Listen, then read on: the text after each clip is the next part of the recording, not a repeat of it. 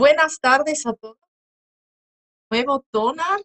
Hoy estamos junto a un, en primera instancia, gran amigo mío, que lo quiero muchísimo desde hace harto rato. Ya pasan los años, parece que no.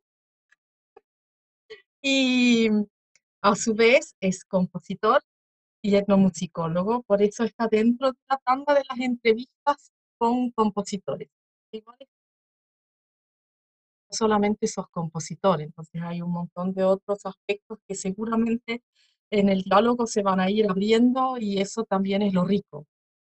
Quería preguntarte, Rafael, en una primera instancia, que siempre me gusta empezar con esa pregunta.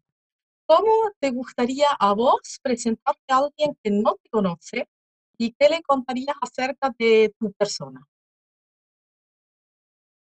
Eh, es como si mi hijo me preguntara, oye viejo, ¿cómo, quieren, cómo quieres que te recuerde? Eh, yo no busco ser recordado por una profesión. De hecho, cuando nos preguntan cuál es nuestra profesión, a los compositores o a los etnomusicólogos, estamos metidos en un libro. cualquier cosa que respondamos eh, va a causar una especie de, confusión. Eh, entonces, eh, ojalá poder eh, definirme primero como ser humano, como una persona que está en busca de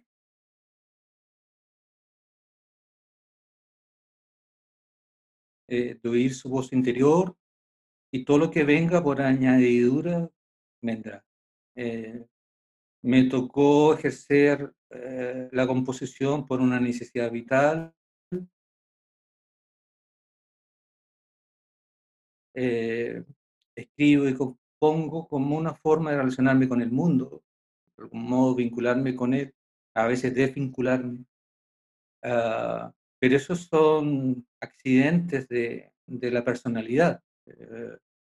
Eh, ante nada, aspiro a, la humanidad que hay en mí, compartirla, sacarla. Y en eso estoy ahora contigo. Qué hermoso eso. ¿Cómo, ¿Cómo llegó, en qué momento te nació el deseo o la necesidad de anotar o empezar a escribir la música que tenías dentro tuyo? Em, hay un instante muy, muy sagrado y muy misterioso en la vida de cualquier ser humano. Estoy convencido de que ese es el instante en que brota la conciencia en, en, nuestra, en el gran espacio de nuestra mente. Y cuando eso misterioso, ese misterioso fenómeno de la conciencia surge, y a esa muy tierna edad, tú ya empiezas a relacionarte con el mundo. Y el mundo y tú empiezan a, jugar una especie de eh, relación vascular. Eh, como mi equilibrio con lo que está fuera de mí. Y cuando nace la conciencia, tú tienes ya, eh, brota en ti el saberse tú, el saberse Tanja o Tania, saberse ella en el mundo. Y es muy pequeñita. Y de repente descubre que ah, eh, no todo es armónico, y no, es, no todo es como los griegos dicen lírico, es decir, estado de equilibrio. Hay desequilibrios que inmediatamente nota, especialmente un niño, en su primer día de escuela, en el patio, qué sé yo. En ese instante, cuando tú sientes que no estás completamente eh, encajada en el mundo, o, eh, o, sientes que el mundo eh, y, la, y la humanidad que te tocó compartir te aprieta, te encarcela o te limita o no es lo, como tú sueñas,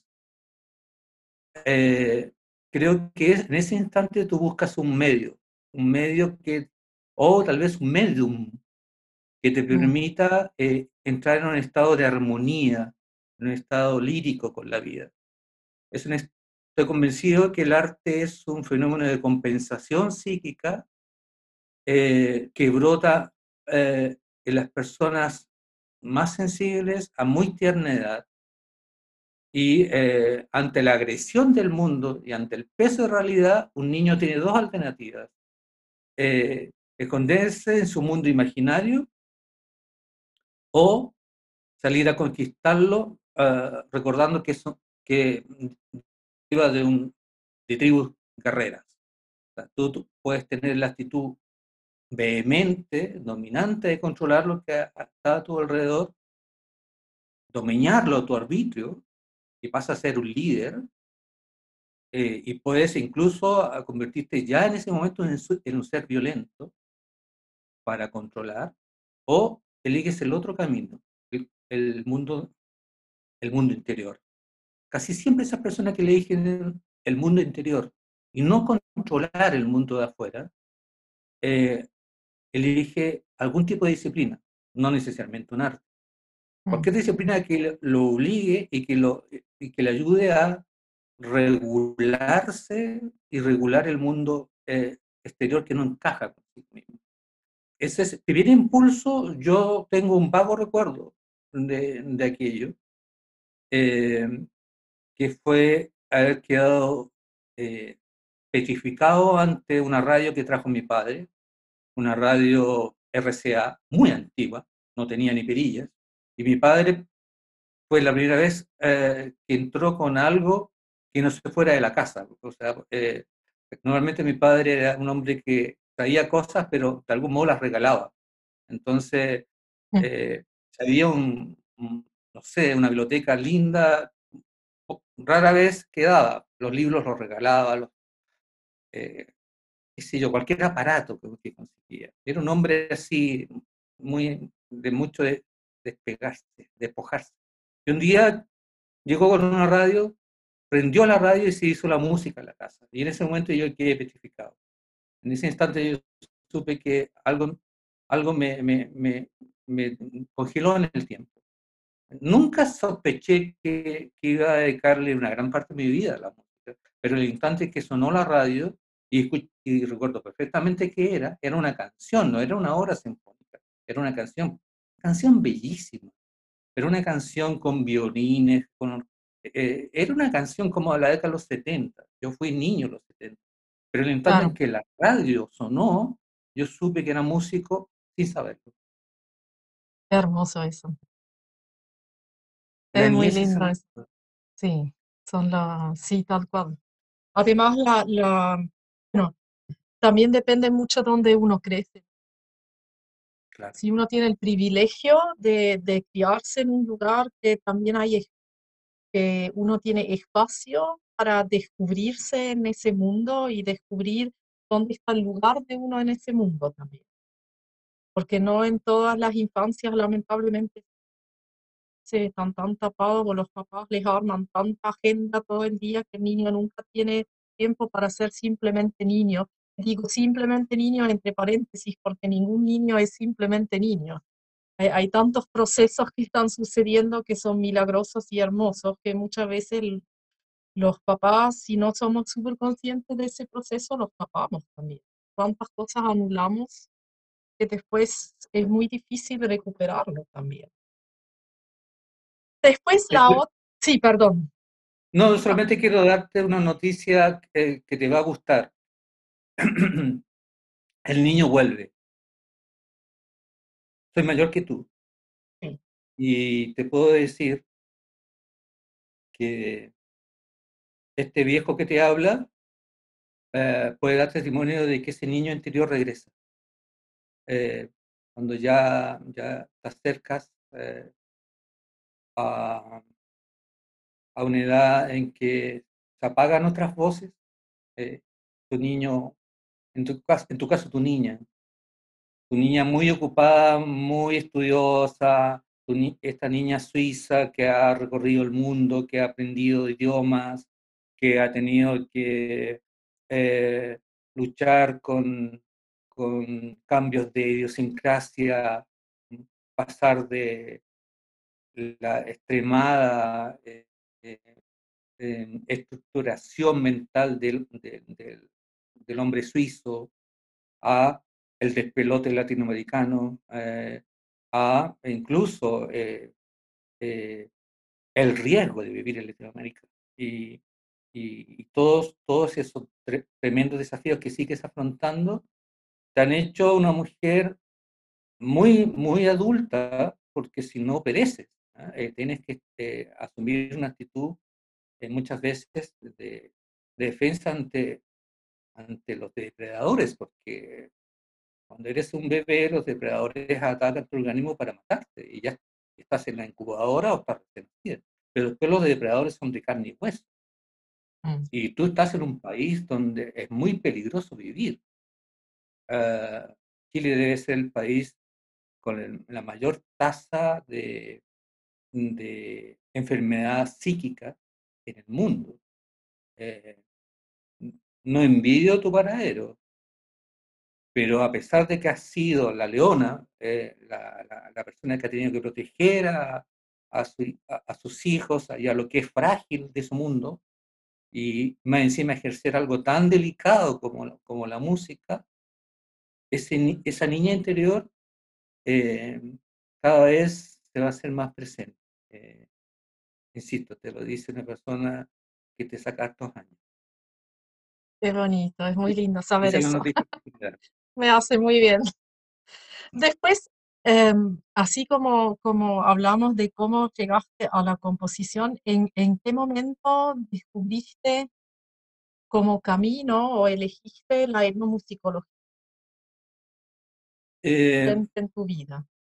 Sí, la etnomusicología es, es un regalo para que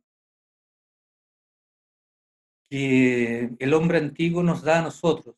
Eh, la etnomusicología te permite entrar a, a una dimensión eh, en donde el hombre es muy niño todavía.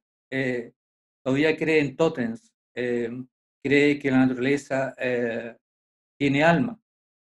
la etnomusicología te permite conocer conceptos como el animismo, eh, es decir, aquellas culturas que creen que hasta las piedras tienen vida y pueden eh, incluso eh, torcer tu destino para bien o para mal.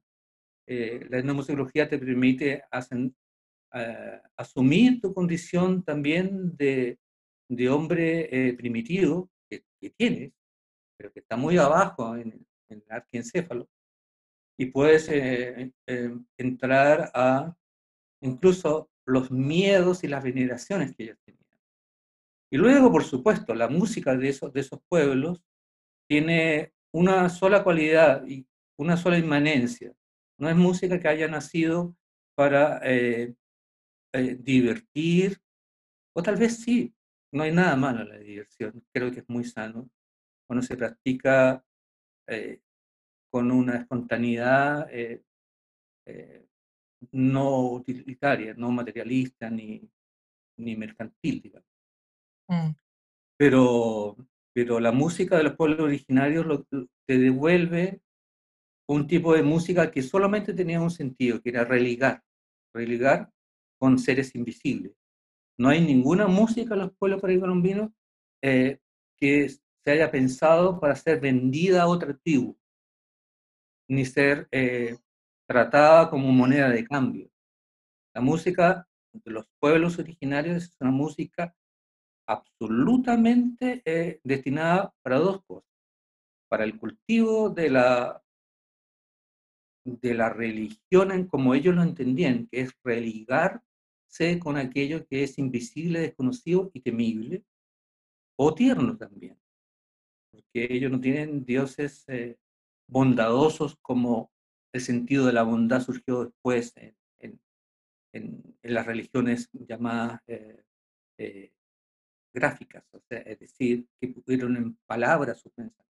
Todas esas religiones que pudieron eh, transmitir su, su dogma a través de la palabra, eh, son religiones que han cultivado algún tipo de concepto de bondad. Eh, pero las, las, llamadas religiones ágrafas aquellas religiones en donde el concepto de bondad como tal no se da. Y por tanto tú puedes entrar en una, en una dialéctica donde la divinidad te puede destruir, te, puede hacer mucho daño y, y, no está garantido nada. O sea, no tienes ninguna ventaja darwiniana con creer en Dios, o sea, vas a aparecer igual. Eh, entonces, esa música que está al servicio de ese Dios amoral, pero que es naturaleza y por tanto es, es muy verdad, en mucho sentido porque la naturaleza también somos nosotros. Nosotros no somos muy distintos a un árbol. Totalmente. Eh, absolutamente. Entonces, esa música es la que me da, me da el mundo originario. Y la otra música que me, que, me entrega los, los, pueblos originarios es la música dedicada al amor. Eh, porque el, hay dos géneros. Aquel género que es llamado eh, religioso, espiritual o trascendente, en culturas incluso remotísimas como la Cahuéscar, y también está el género de la música dedicada a un amor muy extenso, muy grande. Y eh, probablemente cuando yo busqué ese mundo, la etnomusicología no se trataba más que de un, nuevamente de un trupismo de sobrevivencia. Ese niño que alguna vez quedó azorado por el mundo de, del kindergarten, donde los tipos se golpeaban a matarse, donde mm. ni la ley de la selva se respetaba, y la profesora era una especie de dictadora en que te castraba la imaginación, eh, esa educación patriarcal eh, que sufrimos los de mi generación, eh, donde, donde, lo, donde toda aquella cosa violenta de la masculinidad se impone como posesión ese tipo de educación evidentemente genera puntos de, escape. Luego, esa educación patriarcal sigue en la universidad y sigue imperando. Eh, y tú sigues buscando. Y cuando yo empecé a estudiar música, me encontré con los festivales de música contemporánea y esa música que escuchaba ahí me hacía daño, me hacía mal. Porque la música te puede hacer muy bien y te puede hacer muy mal y te puede hacer muy mal. Te puede destruir, puede golpear por dentro. Eh, y puede salir realmente abatido. Y en los 80, cuando era joven, eh, me di cuenta de que nada, que lo que yo necesitaba estaba ahí, en ese tipo de música contemporánea. Mm. Entonces tenía dos opciones, dedicarme a otra cosa o inventar una música contemporánea que pudiera hacerme bien. Y eh, pasaron, bueno, 30 años y esa música contemporánea es la que tú conoces, la que tú misma has tocado, porque yo he escrito música para ti. Y eh, lo primero que hago al componer es tratar de que esa música me haga bien, eh, que sea bienestar. Y he tenido la bendición de que para otras personas a veces también les hace bien. Entonces ahí se cierra un círculo. Pero todo surgió, la epistemología fue una ruta de escape, fue un camino de salida, fue un camino de fuga. Y tal vez de fuga y también de, de autorreconocerse también, ¿no? Ya de dónde venimos, porque esa propia, igual esa búsqueda está, si uno no la da, está en todos nosotros, o sea, las preguntas de dónde venimos en todo sentido, espiritualmente, anímicamente, sonoramente, em, nos hacen también, nos hacen crecer y son esas búsquedas que, nos llevan a darnos identidad después también, en, gran parte. O sea, que son diferentes también, no son las mismas búsquedas en cada persona, pero supongo que sí. O sea, muchas veces los escapes también son puertas en realidad, es un escape que uno por ahí sale y, se esconde, pero a su vez también se abre una puerta para, para descubrir otra cosa, ¿no? Tiene esa doble función. Claro, claro que sí. en una habitación oscura, si abres una puerta, no sabes si estás adentro o afuera. Si entraste a un lugar o saliste. No puedes.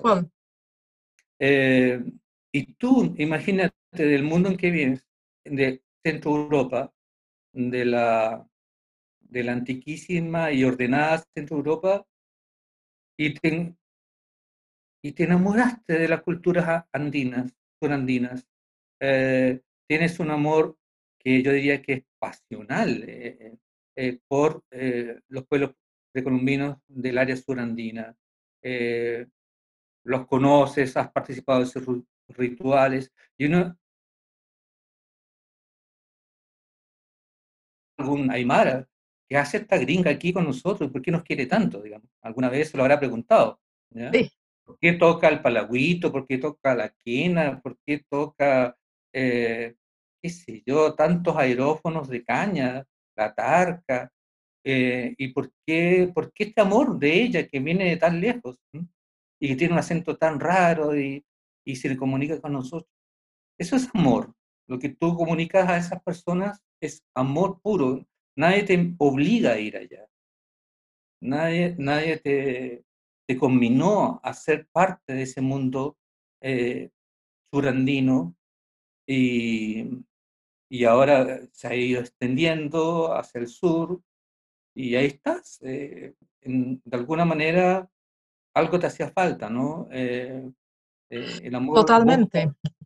bueno, uno, uno energéticamente igual, bueno, también esos escapes por ahí, ¿no? Entonces, y ni bien en, en, mi caso personal, por ejemplo, que vos lo sabés porque somos amigos, em, hay, hay, una parte mía que la está pasando, que es súper difícil estar donde estoy, y hay otra parte que es mi parte musical, que, em, que la oportunidad de estar en esa tierra que está tan marcada, en este caso donde estoy ahora,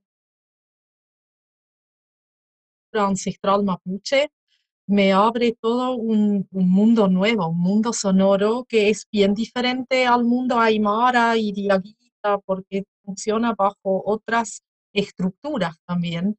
Y para mí es, en ese momento sí me siento como una niña también, ¿no? Vuelvo a descubrir la música desde totalmente otro lugar, lo cual me hace súper bien. Es algo que disfruto mucho y, y que para mí significa también los viajes y, las búsquedas en todo sentido como música. O sea, ¿qué, ¿qué, me da sentido hoy en día como vos sí, la música contemporánea?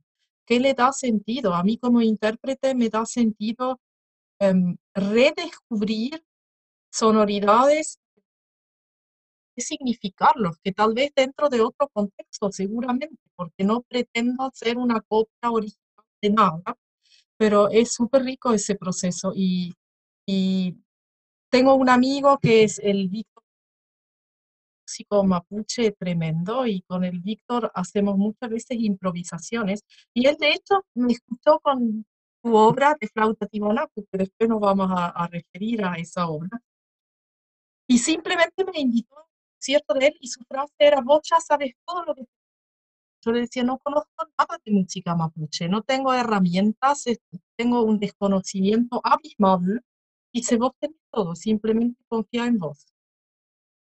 Y en ningún momento, si así siga con el Víctor, sabía qué hacer. Era increíble. Y eso es eh, hermoso. Es muy bonito volver a un punto donde no sabes qué hacer. Eh, como cuando te llevaron a la escuela por primera vez o cuando te dejaron sola en el patio o cuando no te fueron a buscar al colegio y tuviste que divertirte mirando los árboles, los pájaros y pasaba las horas y no llegaba nadie. Eh, la vida te pone siempre en un punto donde no sabes qué hacer y eh, recurres a todas tus fuerzas espirituales y aquella persona que te dijo, confía en ti, sabía lo que estaba diciendo. Porque en ese instante te lanzaste. Yo conozco ese trabajo de colaboración que hiciste con ese músico. Lo escuché. Mm. Y es, eh, es, es muy refrescante esa música. Me refiero que es muy nueva lo que surgió entre él y tú. Eh, y al mismo tiempo es muy antigua. Eh, de alguna manera la música, especialmente la música que ejecuta los instrumentos aerófonos, tienen una antigüedad tan grande en la, en la historia del mundo que eh, siempre, siempre han estado muy cerca de la oración, de la oración eh, en cualquier contexto religioso que se pueda. Y, eh, y ya que tú estás viviendo siempre, siempre en una circunstancia, posiblemente ahora es mucho más evidente, pero siempre la circunstancia de, de crear la magia de la música y no morir en ese intento siempre ha sido eh, una cosa de vida o muerte eh, en cualquier sociedad. Pero ahora, por ejemplo, estoy trabajando para... Me he acordado de, de ti en estos días porque estoy trabajando para, para un instituto de Roma eh, en una investigación, una investigación que tiene que ver con la música en las prácticas exorcistas eh, desde el siglo XVI, desde el siglo eh, que posterior a la contrarreforma, eh, el manual exorcista se estableció en, en, Europa como tal y la iglesia se apoderó de eso. Y como, Con el rezo de San Benito. Claro, por ejemplo, claro que sí. y se empezó a, a, a, generar una preceptiva para poder tratar los males eh, eh, llamados los demonios del hombre. Eh, y en la perspectiva que encontré en, en, la Biblioteca Vaticana está cómo la música servía para combatir aquellos demonios. los demonios no han muerto, los demonios están muy profundos dentro de nosotros. Ahora se llaman psicosis, se llaman... Sí, tiene nuevos nombres, sí, tal cual. Tienen otros nombres eh, y otros tonos, síndrome, síndrome eh, de, duplicación de la personalidad, pero la verdad es que son los mismos demonios. Eh, están en, el cerebro reptiliano y, la iglesia los llamó demonios, los psiquiatras los llaman psicopatías, los alienistas los llamaban eh, embrujos, eh, y los exorcistas lo, lo, llaman demonios. Entonces, mi, mi, trabajo en este momento es cuál es el rol que ocupó la música en, en, en tratar a, a, la gente endemoniada. Eh, y es curioso porque el, las primeras referencias para este tipo de práctica de expulsar demonios aparecen en los rollos del mal muerto, el mal muerto, eh, en, que es en el fondo cultura hebrea, Ahí aparecen las primeras referencias. Y luego en el año 500, la Iglesia Católica toma, toma algunas de esas perspectivas que aparecen eh, en, en, algunos eh, antiguos documentos eh, de raíz hebrea para sancionar de que, y en esto entramos, entras tú más que yo, para sancionar de que a un demonio no se le puede tratar directamente tú a un demonio no lo puedes enfrentar.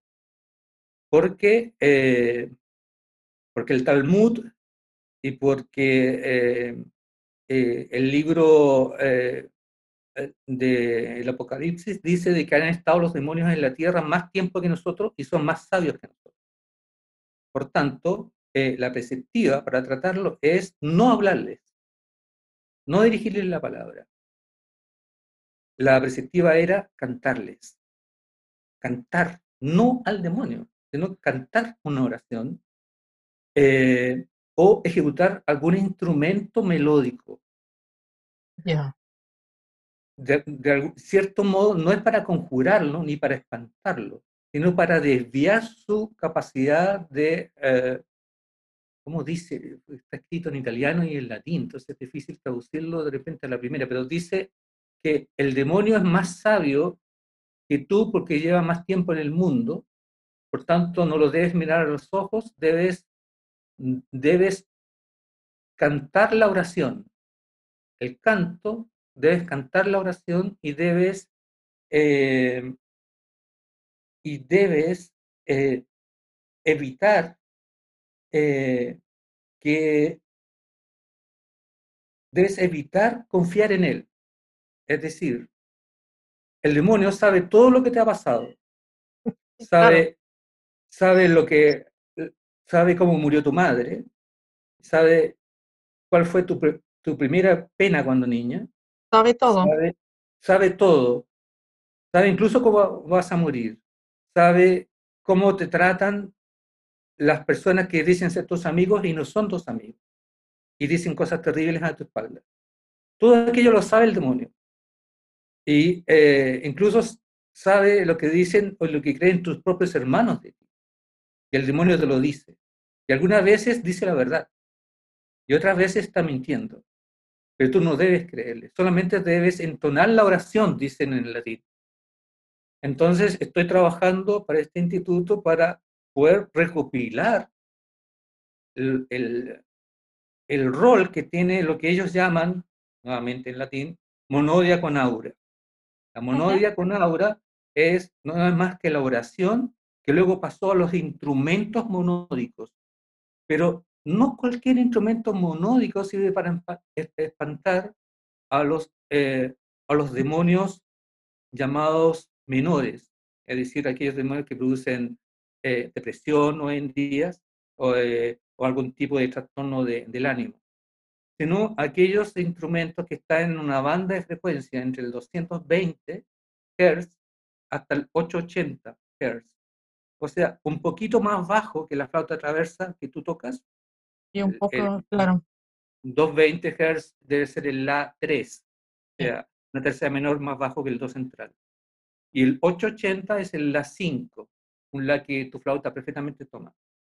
Por tanto, tu instrumento está dentro de la banda virtuosa para, para tratar demonios menores, dice el catecismo eh, repulsivo, demoníaco que estoy leyendo. Eh, por tanto, lo más probable, no está demostrado, tenemos que seguir investigando, pero lo más probable es que tu instrumento, el que tú practicas, sirvió para generar esas monodias con aura. Estás dentro de la variable. Y hay otro método eh, repulsivo para tratar demonios más fuertes, más violentos, los destructivos, mm. que son propios de la gente histérica, eh, que son propios de las personas que generan eh, eh, odios paranoicos, el psicótico paranoico, por ejemplo, el que jura en algún momento destruirte por teléfono porque, porque no lo invitaste a participar en, un festival. Esos psicóticos paranoicos, destructivos, eran tratados en el siglo XVI con instrumentos que producían otro tipo de onda. Es decir, una, onda eh, de, sonido muy cuadrada, muy rígida. Por ejemplo, un instrumento clásico que produce, ese tipo de onda es el fagot. En el pasado, el mundo precolombino eran las trompetas tubulares.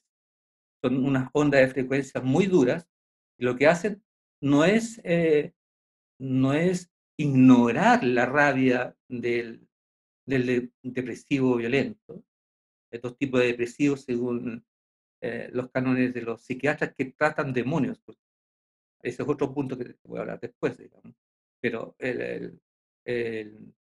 las ondas, ah, ah, digamos, las ondas de sonidos ondulantes son para tratar demonios menores y el catecismo repulsivo para tratar los demonios agresivos es curarlos o intentar curarlos con el propio horror. Entonces, emanan instrumentos muy poderosos para remecerlos por dentro. Por tanto, si hay alguien que puede curar algo de una sociedad como la chilena, profundamente inmersa en un mal psicológico, estoy convencido que Chile debe ser uno de los países donde más se odia en el mundo, junto con Palestina eres tú y tu instrumento. Y todas aquellas personas que practican un instrumento pueden cambiar, cambiar un flujo de energía sin necesidad de dialogar con un demonio. Un demonio no se dialoga. Eh, Ahora, qué llamativo, me, me, quedo pensando un poco o analizando también un poco la historia, ¿no? La, porque la música, el canto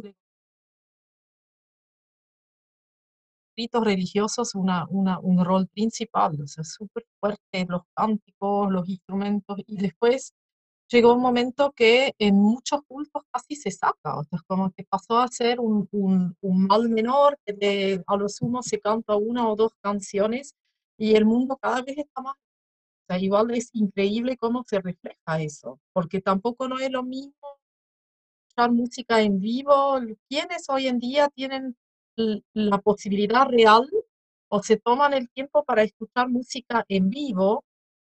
Son cada vez menos porque hay tantas instalaciones armadas a través de la tecnología que nosotros también usamos para... Pero ya casi son pocas las personas que escuchan música en vivo o que la practican en vivo, y en los ritos y en los cultos cada vez menos. O sea, es como que pasó a tomar un rol casi nulo, si es que y, muchos, muchos pastores, muchos curas, si pueden, lo dejan de lado directamente. Y eso igual es... Yo no sabía eso. Tienes toda la razón. Ese es un síntoma de una causa muy profunda que es esencialmente, eh, yo pienso que es eh, una predominancia de lo maligno. Eh, estoy convencido que en el ser humano, bueno, todas las, religiones posteriores a, la era ágrafa creen que hay un lado benigno en el hombre y un lado maligno en eso cree el catolicismo, eso es eh, también creen en eso los musulmanes, creen que somos un lado benigno y un lado maligno, y que, el lado benigno tiene que controlar al maligno o regularlo.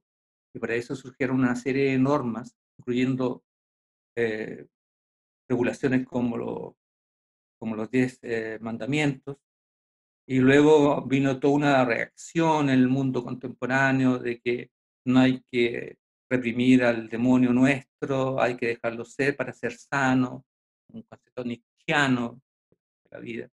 Mm. Pero lo que tú dices es cierto, el hecho de que desaparezca música como una actividad viva y, por tanto de comunión, es un síntoma muy claro de que, de que hay, hay una eh, desespiritualización de, de la sociedad, porque es solamente la actividad musical en vivo, con el músico presente o con los músicos presentes, lo que permite que surca la monodia con aura, ya que estoy inserto en tratados demoníacos y, y, ver cómo la música opera en ese mundo, eh, que no es muy distinto al mundo actual, además.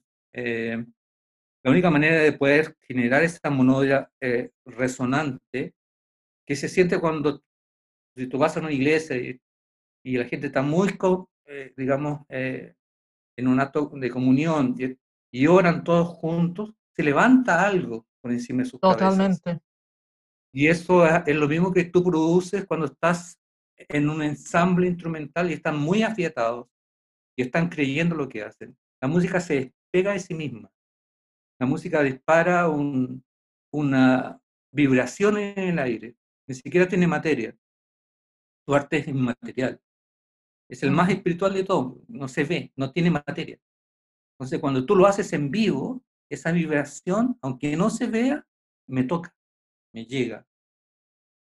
Y si me toca fuerte, me cambia.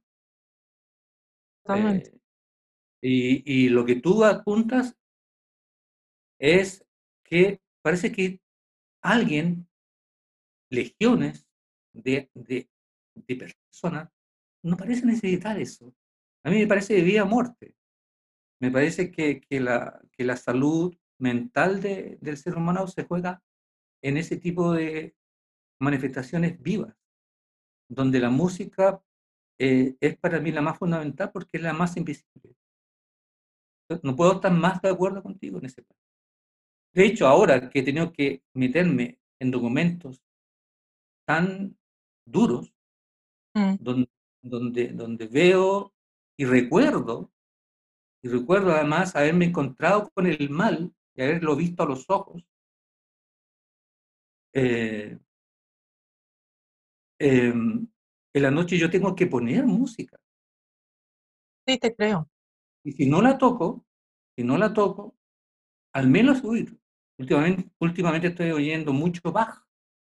Eh, estoy escuchando la zarabanda, la suite inglesa de Bach. Estoy, y estoy tratando de tocar cualquier instrumento antes de irme a la cama porque es, porque es muy peligroso llevarse esa carga de, de el lado maligno del ser humano si no lo, no lo exorcizas con la música. Eh, Mm. Yo sé que, que, en Chile algo está pasando en ese sentido, de que están desapareciendo los, eh, los eh, eventos vivos y están, se está mediatizando todo.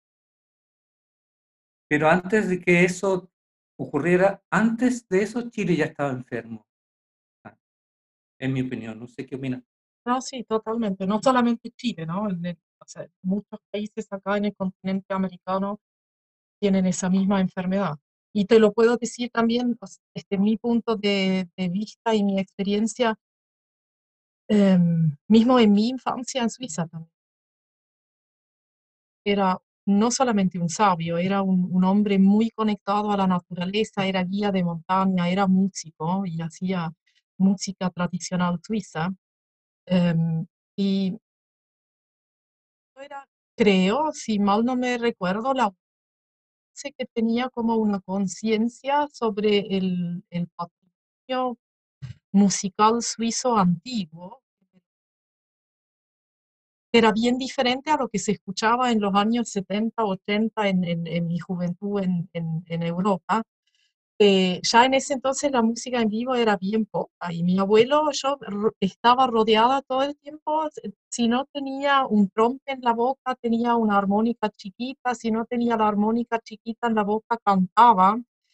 Entonces, y para mí, con todo lo que pasaba en mi infancia, creo que ahí también nace muchas cosas que a mí me pasan, por ahora con ese nexo entre Suiza y el sur de Chile, em, lo veo reflejado entre, con la música mapuche que usa tanto el trompe. Entonces ahí para mí hay energéticamente también un, un- un nexo muy concreto con mi infancia a través de mi abuelo, que estaba muy cerca y la tutuca con el alpón, que eran sonidos que a mí me rodeaban.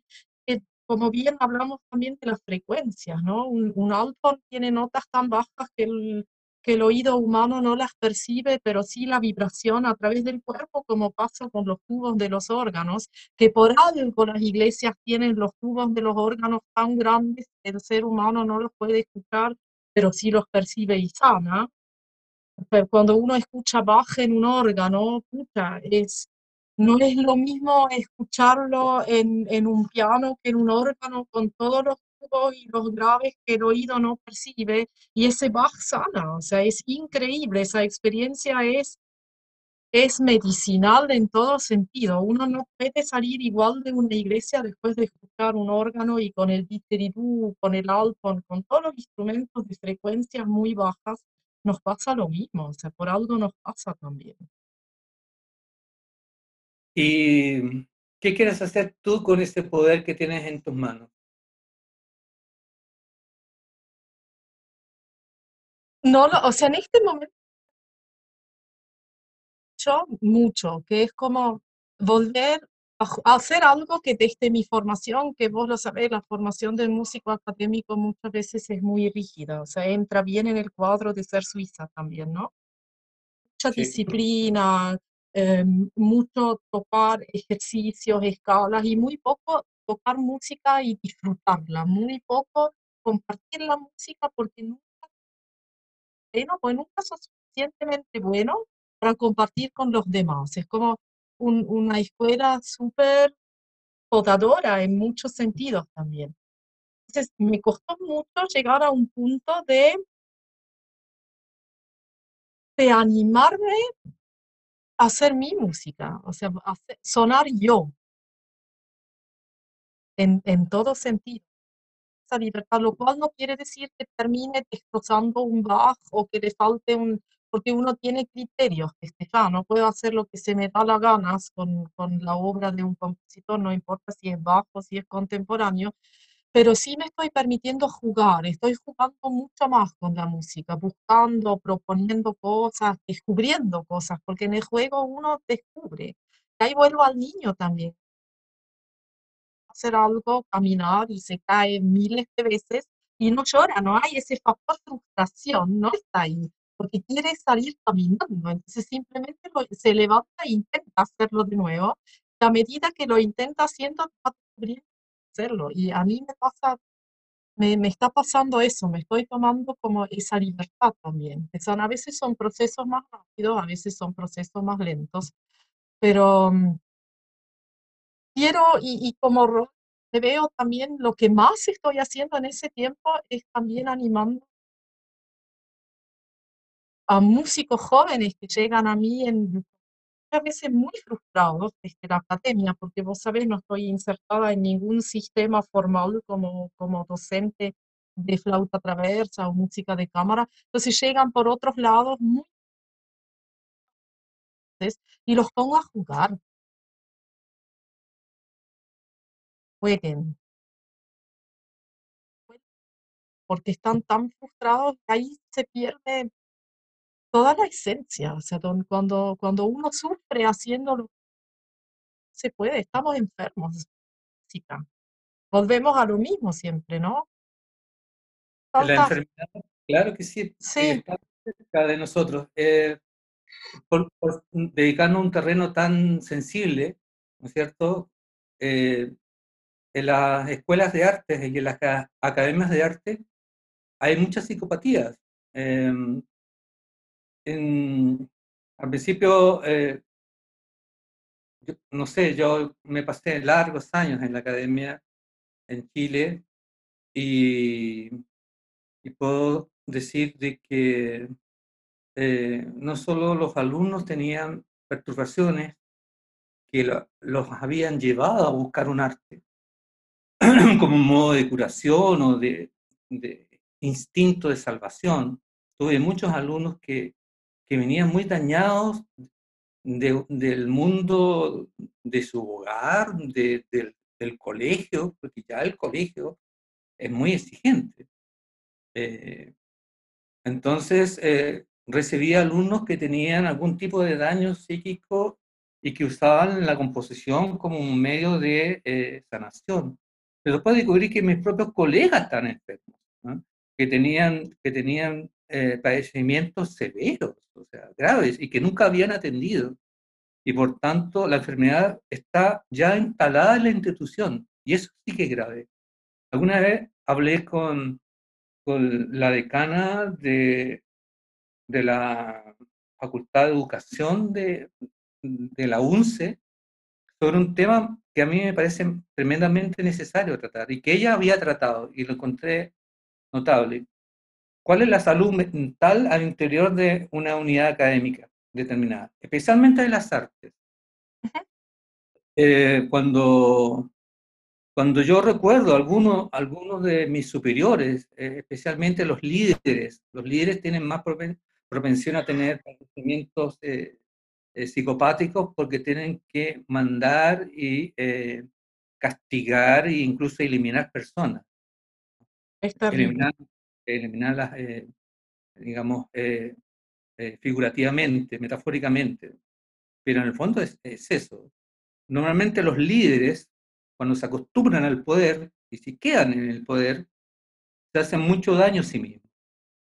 Un decano que pasa y que envejece en, el decanato, o un director de una escuela, de un instituto, que se queda pernado en, en, esa posición, se va enfermando, se va enfermando porque el poder realmente corrompe, pero corrompe mentalmente. Eh, yo te, dije, te, dije en, esta misma entrevista que yo vi el mal en Chile y por tanto, ahora que estoy trabajando música, puedo recordar esas imágenes eh, residuales. Recuerdo eh, al director de mi unidad académica decirme que me iba a destruir porque yo no había votado por él en, en una elección. Y se puso rojo y se le salieron los ojos y, eh, y después voy a seguir con el decano de la época. Y en ese momento yo supe que esa persona estaba psicótica. Era un intérprete en flauta dulce y que desgraciadamente no había cultivado su, su, su, su yo trascendente a través de su instrumento y se había enquistado en una burocracia de poder. Llegó al poder justamente eh, y acabó con el bienestar psíquico de una unidad académica. Especialmente las escuelas de artes, las academias de arte, eh, son muy sensibles al daño psicológico y por eso es donde más la salud mental se debe, cuidar. Pero deben partir, con las autoridades. Las autoridades normalmente tienen ese gran problema y evidentemente que es consustancial, si por algo nosotros los artistas buscamos un medio para poder estar en armonía con el mundo. No hace mucho vi una película que tal vez tú viste, una hermosa película eh, que se llama Es la vida de Maudie Lewis. Maudie Lewis fue una pintora eh, que vivió por ahí por los años 30 Em, nació en Canadá y después se fue a vivir a Nueva York. Era una mujer que tenía un, un grado de artritis eh, muy severa y que dañaba su cuerpo en general. Pero ella tenía dos aspiraciones muy grandes. Matthew Lewis quería primero ser mujer y ser la mujer de un hombre y ser amada como tal, a pesar de su cuerpo eh, estropeado, deformado, dañado, ella quería ser amada y, amar. Y segundo, quería ser artista. Y quizás esas dos cosas estaban juntas. Bueno, la película muestra muy bien el proceso en que ella primero consigue un marido, que es lo más atípico que puede haber para ella, porque es un pescador rudo, eh, eh, silvestre, eh, maltratador, incapaz de generar algo de ternura a esa, hermosa mujer que era Maudie Lewis. Eh, y Maudie insistió en civilizar o en endulzar la personalidad de ese pescador que viene en una casita muy pequeñita de dos pisos. Ella sufrió mucha humillación de ese hombre que es su marido, un tipo de un metro noventa y tantos, y ella una mujer de un metro cincuenta, eh, frágil. Hasta que aprendió que la forma de, de, luchar contra los demonios de otra persona es justamente no hablarles, ni creerles. Eh, mira lo que son las cosas. Sí, los chicos. Lo... De Monty Lewis llegué a, estos tratados de exorcismo que estoy revisando. ¿Y qué pasó? Martin Lewis comenzó a pintar primero un pequeño rinconcito de la pared de esa pequeña casa. Después se apoderó a la mitad de la pared. El marido seguía insistiendo de que borrara eso. Ella no, lo, no le hizo caso.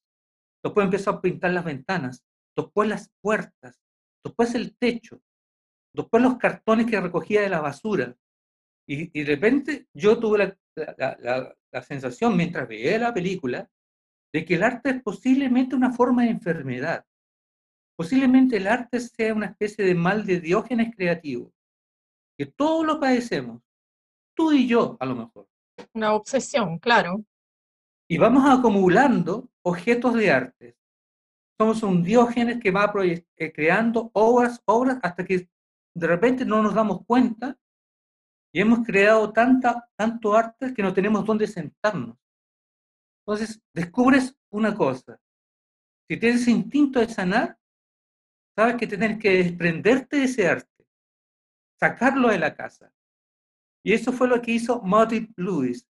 Realmente tomó todas sus pinturas, algunas hechas, insisto, en tarros, en cartones de la basura, en, en telas rotas, en su propia ropa, y lo puso al lado de un camino y puso Paintings on Sale.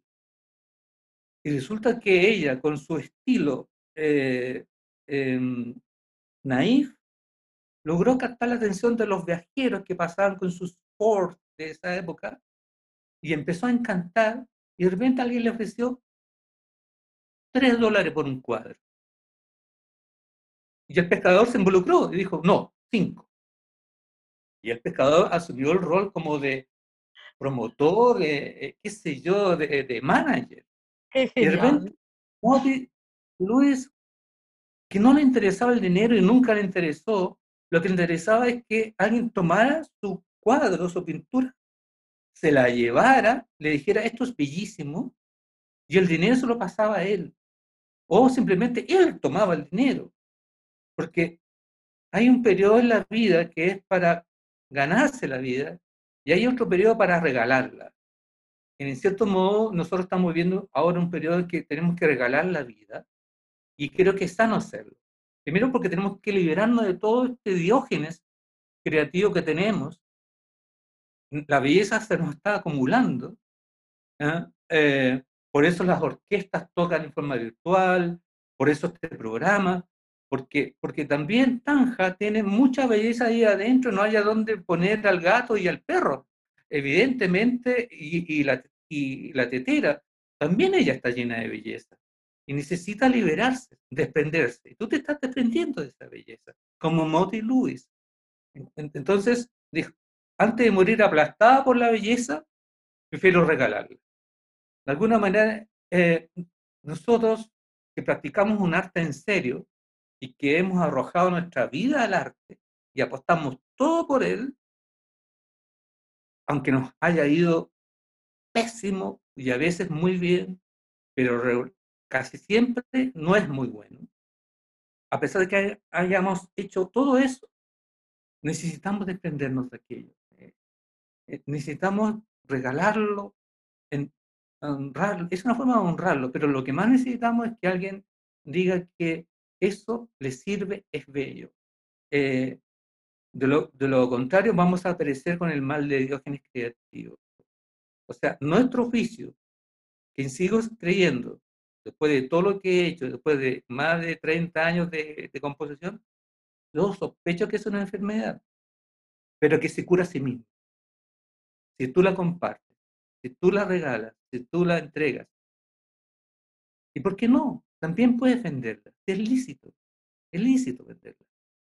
Eh, pero insisto, hay un tiempo para ganar tu vida y hay un tiempo para regalarla. Totalmente.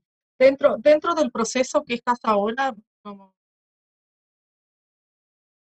porque como vos también decís, están las energías, ¿no? Y lidiando con tantos textos súper duros, porque, o sea, si uno tiene acceso a textos sobre los demonios y, todo lo que tiene que ver con, con los exorcismos, que son procesos larguísimos y súper complejos, aunque todo a nivel espiritual también, ¿no?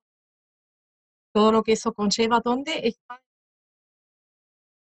Em, la composición? ¿Estás, ¿Sos capaz bajo esa presión y, con, lidiando con esas fuerzas tan oscuras que igual toman mucha fuerza, como vos bien lo explicás? ¿Te sirve, te ayuda?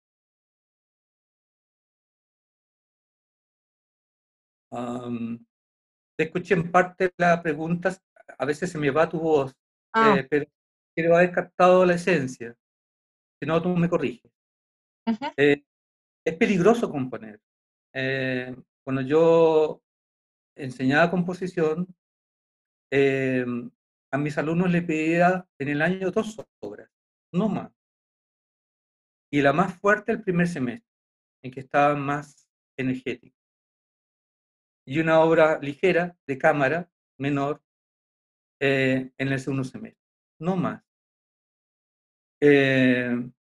contrario a mis maestros, que valoraban mucho la cantidad.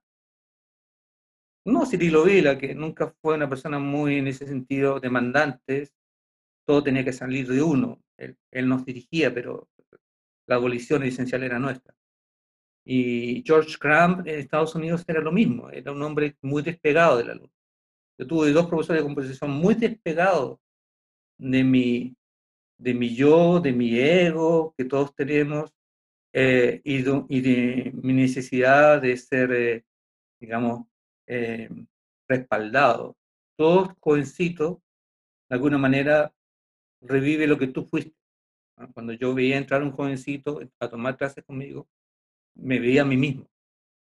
Y Mm, sabía lo que quería ese jovencito. Quería que le dijeran que su música iba a salvar al mundo y que era la, la, la, más bella que se podía crear, pero jamás lo voy a confesar. Eh, lo que él quería era ser escuchado, fundamentalmente. Yo no tuve profesores que escucharan, pero tuve profesores que dieron un buen ejemplo a eh, tener un punto de vista eh, de cierta distancia respecto a su oficio. Cirilo Vila compuso muy poco, se divertía más tocando el piano. Y la de diversión la he aprendido a valorar y a quererla. Ahora que estoy viejo, cuando, cuando chico me parecía flojera eh, o eh, algo disipado. No, ahora lo quiero. Pero fue Vicente, mi hijo, que me enseñó que la palabra diversión es un rubro dentro del mundo de, del ser humano que es muy importante también. Cuando le pregunté cuáles eran sus vocaciones a Vicente, él me dijo, tengo tres. Y la segunda era diversión. qué hermoso. No sé qué quiere hacer con la diversión, pero es su camino. Él es otra persona, no soy yo. Entonces, cuando yo le decía a un alumno, eh, no compongas más de dos horas, es porque yo sabía que su, que su vida psíquica estaba en riesgo. Porque cuando tú das todo en una obra musical, tu vida real se desordena, entra en caos. Eh, la vida práctica, la vida real, la vida concreta, desaparece ante tus ojos. Eh, recuerdo cuando, yo estudiaba composición en Chile, eh, trabajaba, trabajaba en una pequeña escuelita y, hacía clases de piano. Y cuando yo entraba en la composición, yo mismo tenía miedo, porque sabía que iba a empezar a llegar atrasado a las clases, que iba a empezar a pedir permiso, que de repente no se me iba a ver, que iba a preparar eh, eh, no de la manera debida una actividad, eh, porque algo en mí se había enajenado. Se había enajenado hacia, hacia, un mundo de belleza, pero que sabía que me estaba haciendo un caos la vida, ¿ya?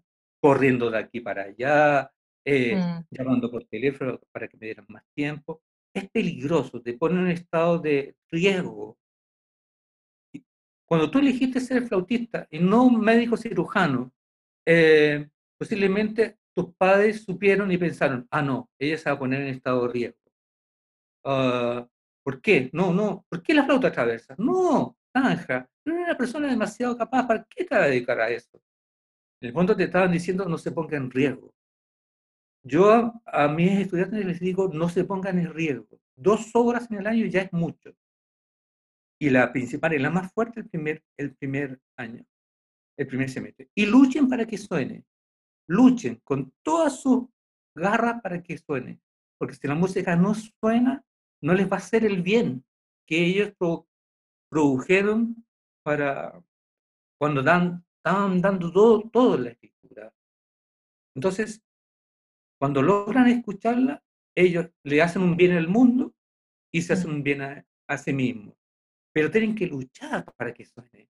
Eh, entonces, como estoy consciente de que puede hacerme triste la vida, eh, yo practico la composición con mucho respeto, la alterno con la investigación eh, y eh, leo mucho, eh, pero de repente se me acerca algo, una especie de ángel invisible que es enorme y que entra en mi, en mi taller, que es una pequeña puerta, una puerta así eh, medieval, y no sé cómo, cómo el ángel entra, no debiera entrar porque es enorme, pero lo, es como los sueños que tú estás viendo en la realidad.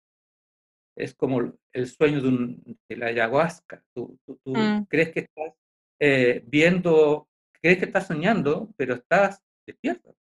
La ayahuasca te produce un sueño vívido. Entonces, ese ángel entra a mi pieza y se me llena la cabeza de música. Y empiezo a, a, a oír música y a vivir música y no logro escapar. A veces he querido no oír más música en mi cabeza he deseado, he deseado, he deseado profundamente no oír más música en mi vida. Porque cuando entra, muchas cosas se trastocan. Eh, Claro, de repente ocurre que ya no quieres ser encontrado.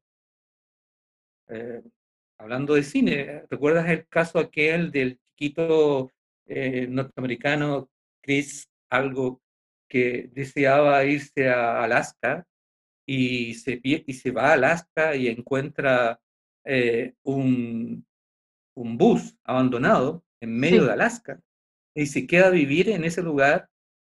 Un chico que tenía muchos problemas de relación con su padre, padre dogmático, patriarcal, eh, dominador, gastador. Eh, ese niñito llega a ese, a ese autobús, la película se llama Into the Wild, y eh, descubre que encontró un lugar donde no quiere ser encontrado y decide hacer eso su hogar.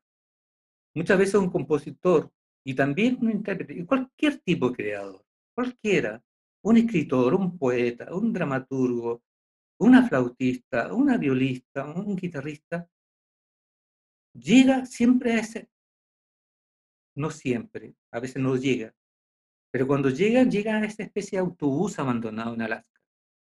Y ahí no estás para nadie, porque no quieres que alguien te encuentre. Yo sé que estoy hablando algo que tú conoces muy bien mm, que lo has vivido, y no necesito traducírtelo. No sé si en este momento estás dentro del autobús, siquiera. No lo sé. A lo mejor estás dentro del autobús y nadie va a llegar a ti. Yo tampoco voy a llegar a ti con mi palabra.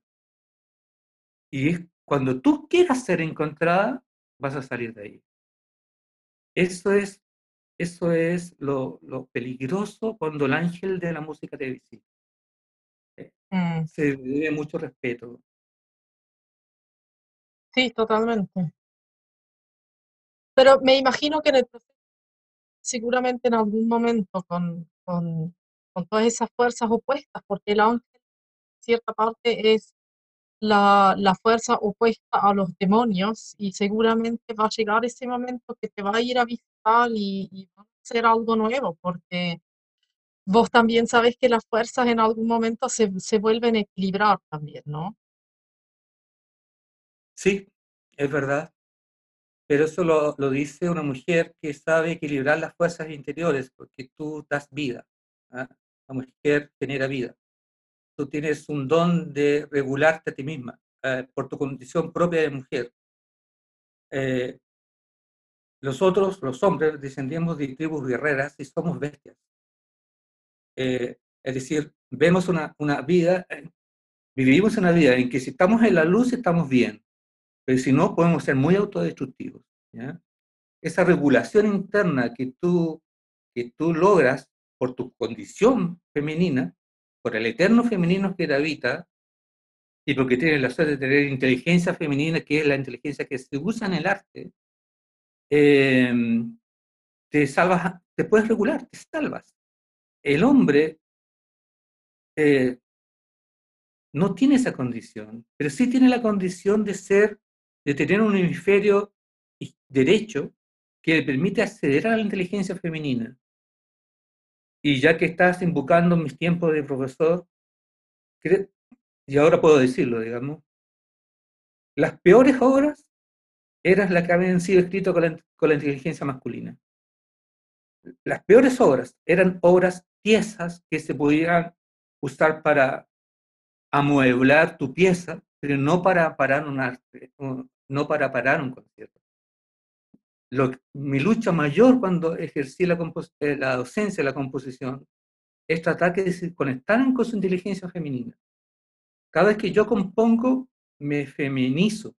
Yo me siento más, soy más sensible. Cuando estoy invadido o tocado por ese ángel, que es mitad benigno y mitad maligno, eh, y empiezan a sonar los sonidos en mi cabeza, me empiezo a feminizar. Es el lado de la mujer que hay en mí, en todo hombre, en cualquier hombre, hetero, en cualquier condición. Eh, ese hombre que practica un arte se feminiza, se vuelve extremadamente sensible y eh, nace, nace otro ser.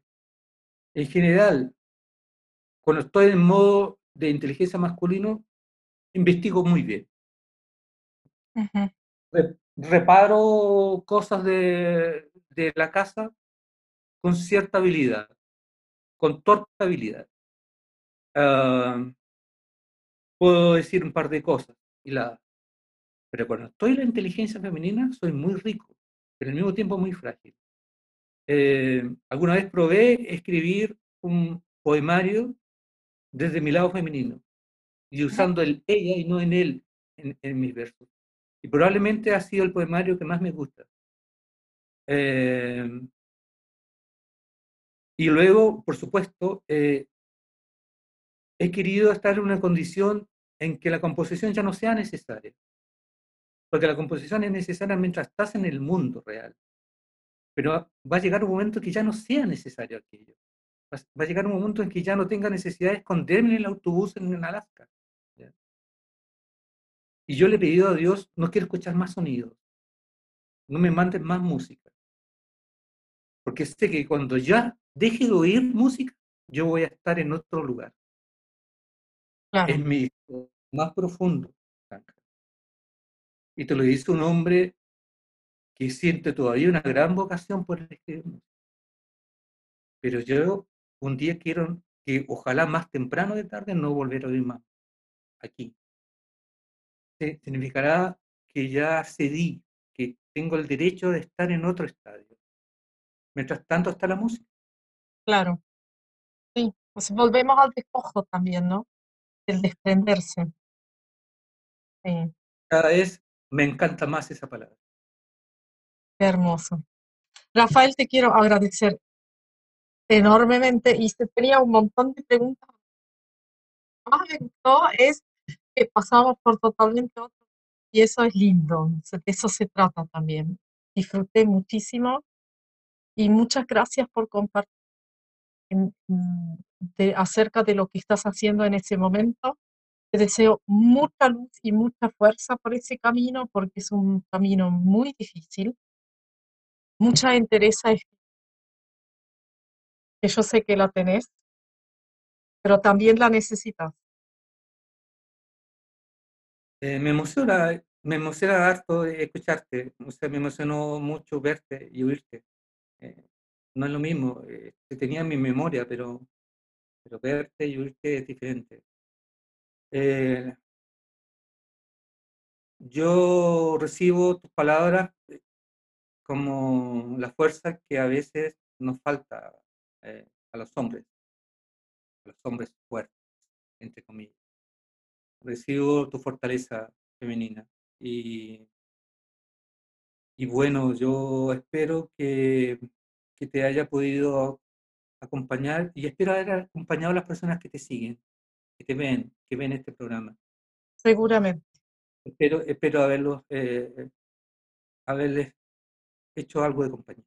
Eso, en eso me sentiría muy, muy feliz. Un abrazo.